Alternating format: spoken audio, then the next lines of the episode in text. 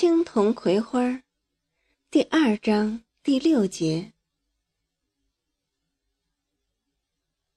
阳光下的大河上，飘着葵花。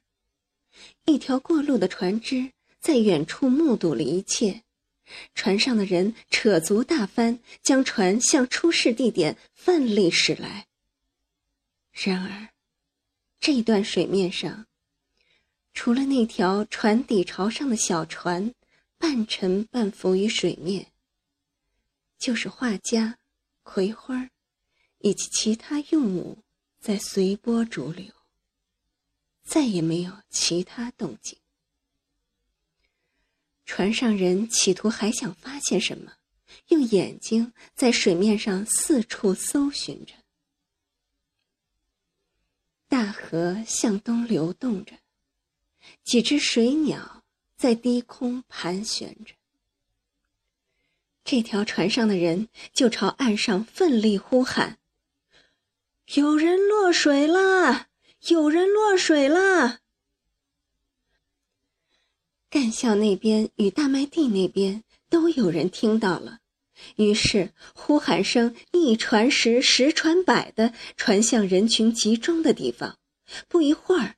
大河两岸便呼喊声大作，无数的人分别从不同的方向朝出事地点跑来。谁落水了？谁落水了？谁也不知道谁落水了。干校的人发现了画家与画有葵花的画稿，一下确定了落水者。那时。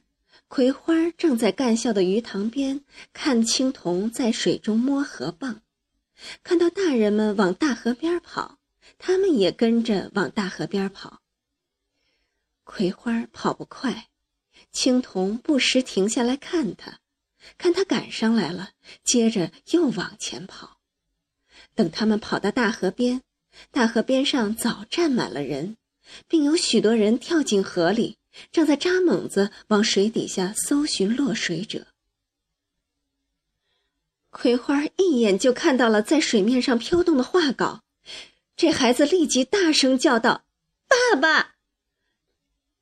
他在人群里钻来钻去，不时的扬起脸打量着那些大人的面孔。爸爸！干校的人发现了他，立即有人过来将他抱住。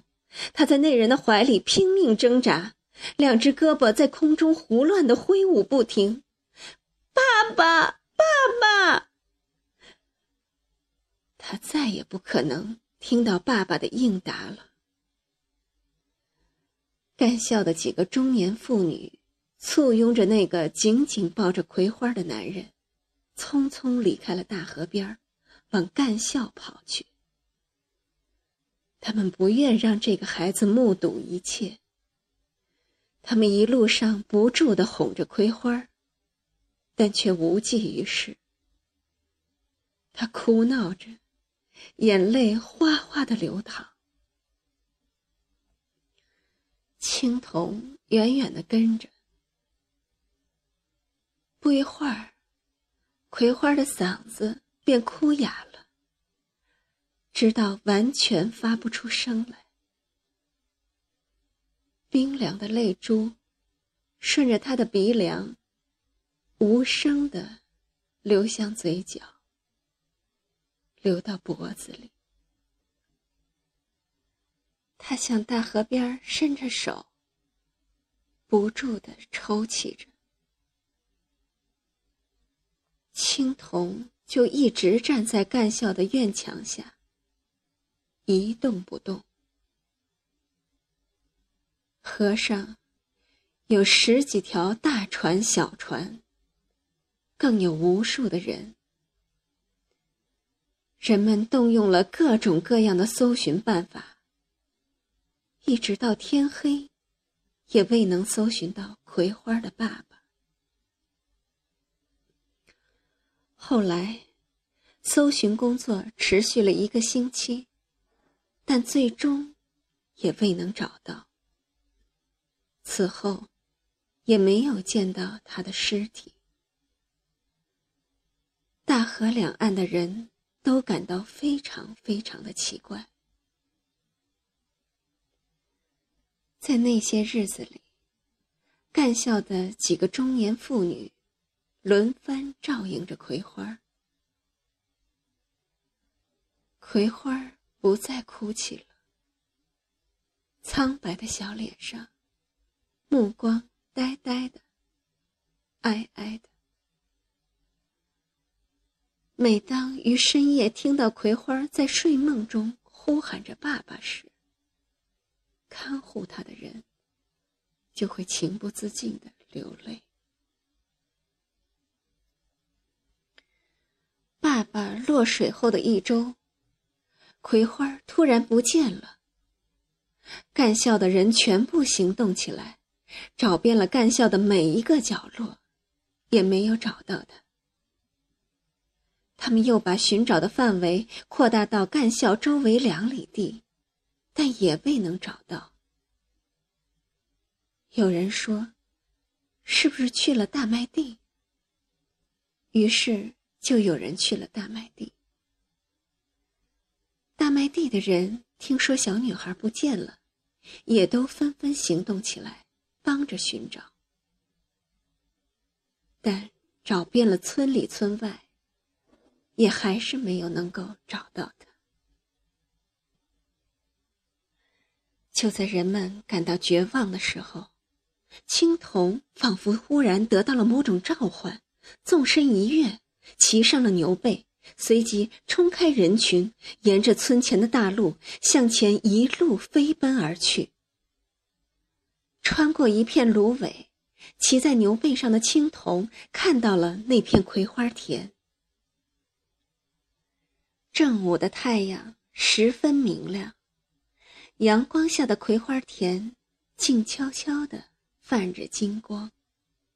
无数的蜂蝶在葵花田里飞翔着。青铜跳下牛背，扔掉缰绳，跑进了葵花田。稠密的葵花使他只能看到很近的地方，他就不停的跑动着，只跑得呼哧呼哧的，满头大汗。他在葵花田的深处，终于看到了葵花。那时，葵花侧卧在几株葵花之间的一小块空地上，好像睡着了。青铜跑出葵花地，爬到一个高处，向大麦地方向不住的挥着手。有人看到了，说。是不是找到他了？于是人们纷纷朝葵花田跑来。青铜将人们带到了小女孩的身边。暂时，谁也没有惊动她。人们只是围着她，静静的看着。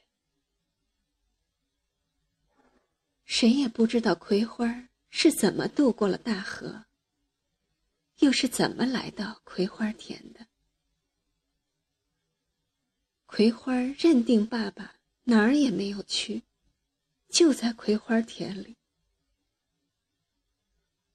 有人将他从地上抱起，他微微睁开眼睛，喃喃自语着：“我看见爸爸了，爸爸。”就在葵花田里，他两腮通红。抱他的那个人用手一摸他的额头，惊叫了一声：“这孩子的额头滚烫！”许多人护送着，吃通吃通的脚步声响彻在通往医院的土路上。那天下午。太阳被厚厚实实的乌云遮蔽着。